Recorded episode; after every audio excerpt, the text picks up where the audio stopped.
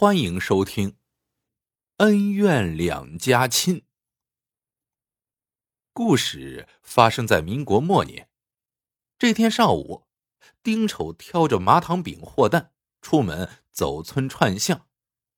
当他翻过小山梁，踏上平路的时候，碰见了一个问路人。这人五十多岁年纪，西装革履，风度翩翩，提一只小皮箱。看样子是个生意人。两人一番寒暄，丁丑得知此人名叫何友，是个药材商。丁丑说：“老弟，你就跟着我走吧。出了这条五里冲，再向左拐三里多地，就是你要去买药材的地方。听说那里名贵药材多着呢。”两人边走边聊。走过一个小山村的时候，丁丑见四下无人，突然产生了邪念。他趁何友不备，用扁担照着何友后脑壳猛敲一记，何友当即倒地。丁丑以为何友被打死了，就慌忙把他的小皮箱放进自己的大木箱里，朝山间小路仓皇逃跑。丁丑胆战心惊的跑回家。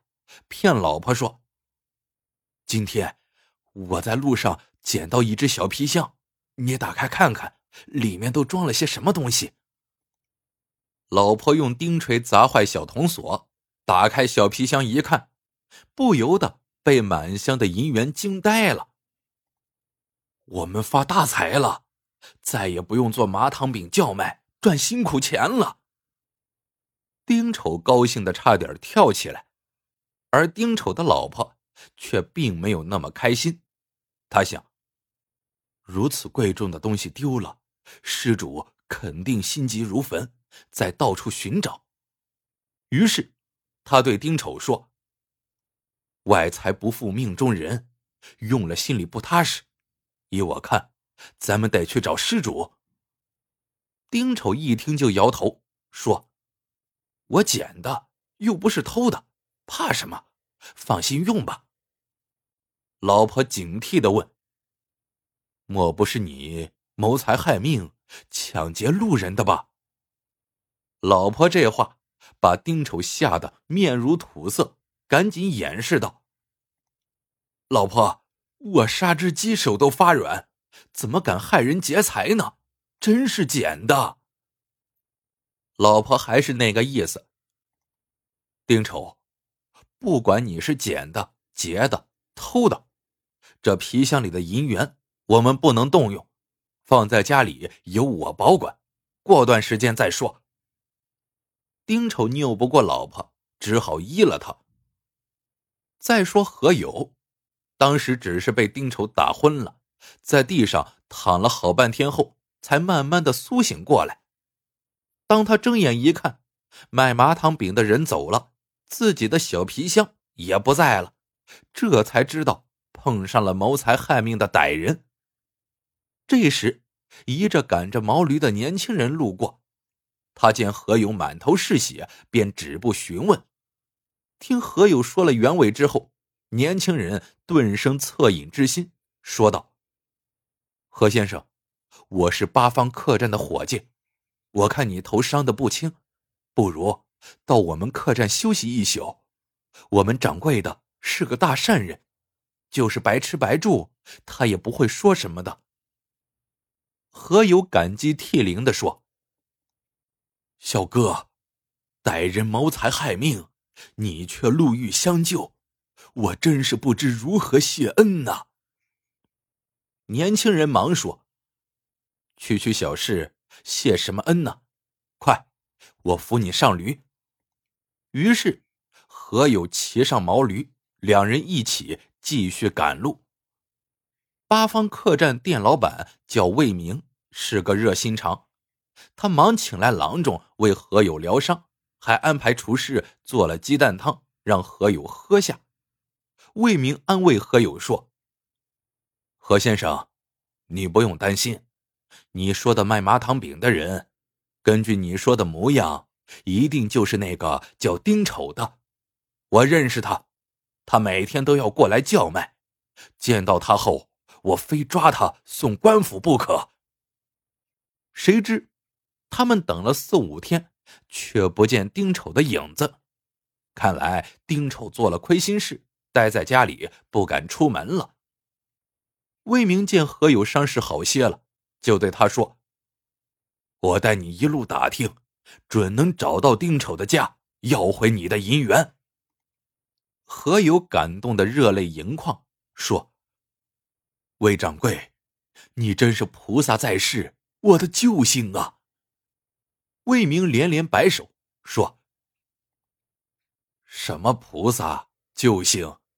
我们开客栈招揽生意，图的就是为人解难，和气生财嘛。”这天上午，魏明和何友出了门，边走边一路打听丁丑的家。当走在一条大河边的时候，忽听河里有人呼喊救命，跑近一看，是个女人。何友顾不得多想，跳下河将女人救了上来。女人见何友救了自己，感激的说：“恩人，我从娘家回来，路过河边，不小心滑了一跤，多亏你相救，不然我就没命了呀。”何友说。区区小事，何足挂齿？我能路遇相救，也是一种缘分。正说话的时候，一个拉人力车的师傅路过，何有想，救人救到底吧，他就拦下人力车，掏出身上仅有的两块银元作为车费，请车夫将女人送回家去。何有的言行令魏明敬佩不已。两人又步行了四里多路，终于打听到了丁丑的住处。他们来到山脚下一座草屋，敲门问道：“家里有人吗？”一会儿门开了，双方一看，都愣了。开门的正是何友刚刚救过的女人。魏明试探着问：“大妹子，我们是来找丁丑的。”莫非，你就是丁丑的夫人？女人说：“我是丁丑的老婆，两位恩人，你们找丁丑有事吗？”有事，有大事呢。魏明开门见山的说：“大妹子，几天前，你男人丁丑路遇这位何先生，他见财起意，伤人劫财。”提走了何先生装有五百块银元的小皮箱，他是不是回家跟你说了？什么？女人听后大吃一惊，差点气昏过去。她万万没有想到，丁丑拿回的那箱钱，竟然真的是劫财害命得来的。这时，丁丑从外面回来了，进门一见何友，顿时魂飞魄散。面如土色，还未等他开口说话，女人就抄起一把菜刀要上前砍他，被何友拦住了。何友说：“嫂子别冲动，这只怪丁大哥他头脑一时发热，做错了事，我会原谅他的。”女人长叹一声，对丁丑说了自己刚才得救的事情。丁丑顿时愧疚的无地自容，他扑通跪在地上，连扇自己耳光。何兄弟，我丁丑不是人，罪该万死，我这就去县衙投案自首。说罢就要破门而出，又被大家拦了回来。这时，丁丑老婆也给何友跪下，央求道：“何兄弟。”你那皮箱里的银元，我们分文未动，现在就完璧归赵还给你。我求你不要报官好吗？何友点点头说：“放心吧，我何友一生只会帮人，不会害人。只要你丈夫痛改前非，我就不追究了。”丁丑夫妇听了，千恩万谢，很快就把皮箱拿出来。临分手时，何友说：“丁兄，嫂子，我是做药材生意的，住在城里，离你家不到百里路。我们不是冤家不聚头，就交个朋友吧。以后你的麻糖饼可以运到城里，我帮你代售，保证能卖出好价钱。丁丑两口子听后感激涕零，差点又要跪在地上给何友磕头。再说丁丑，他有个妹夫在城里做生意，也算是个有钱的主。丁丑的女儿叫丁小花，十三岁那年就被妹夫接到城里念书。如今丁小花已长成了大姑娘，与学堂的同班同学何小伟暗暗相恋。后来这件事情被何小伟父母知道了，他们就想见见小花。这天，何小伟约了丁小花来到家里。这何小伟的父亲正是何友。何友见丁小花长得眉清目秀、温文可爱，立刻就喜欢上了。何友夫妻商定，八月初八到丁家提亲。八月初八这一天。何友夫妇带上厚重的聘礼，和两位年轻人一起去小花家拜访。马车赶到丁家门口的时候，亲家公、亲家母正在作坊里忙着做饼。见客人到来，两人赶忙放下手中活计，出门迎接。两对亲家一见面，一时都惊得目瞪口呆，说不出话来。何小伟和丁小花。目睹此情此景，都是一头雾水。小花问道：“伯父，您认识我父母吗？”何友说：“认识。一年多前，我出门买药材，在路上认识的。”“是呀，是呀。”丁丑忙接过话道：“小花，你妈那天从娘家回来，不小心掉进河里。”是你何叔叔救了他，你何叔叔是我们家的救命恩人呢。好了好了，快屋里坐，我来拿烟泡茶。丁丑老婆喜滋滋的劝大家进屋。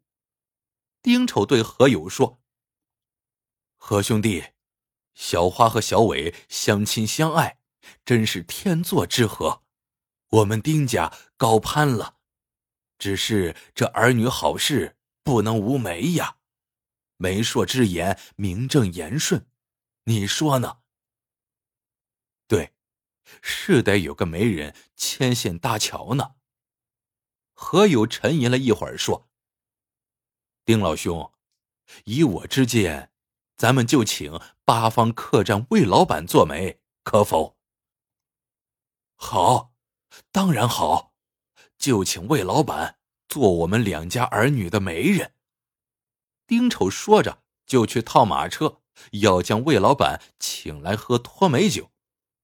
不一会儿，就见何友和丁丑两位亲家赶着马车，直向八方客栈奔去。